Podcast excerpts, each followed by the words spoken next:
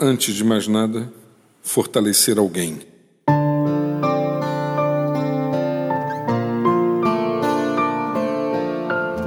É enorme a facilidade que as pessoas possuem de criticar umas às outras. Abrimos a boca para ressaltar aquilo que consideramos negativo. Impiedosamente, construímos comentários que favorecem a fragilização e a tristeza de alguém.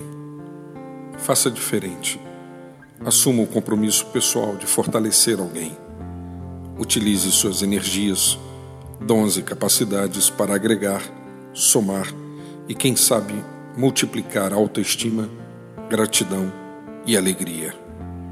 Numa sociedade caracterizada por tanta gente que deseja e trabalha para diminuir o outro, somos convidados a reconhecer o que há de bom nas pessoas. O mundo em que vivemos será melhor quando descobrirmos que nossa vida pessoal e comunitária se tornam saudáveis à medida que iluminamos uns aos outros. Lembro-me de Jesus quando disse a um de seus seguidores: Quando você tiver sua vida transformada, Pedro, fortalece teus irmãos.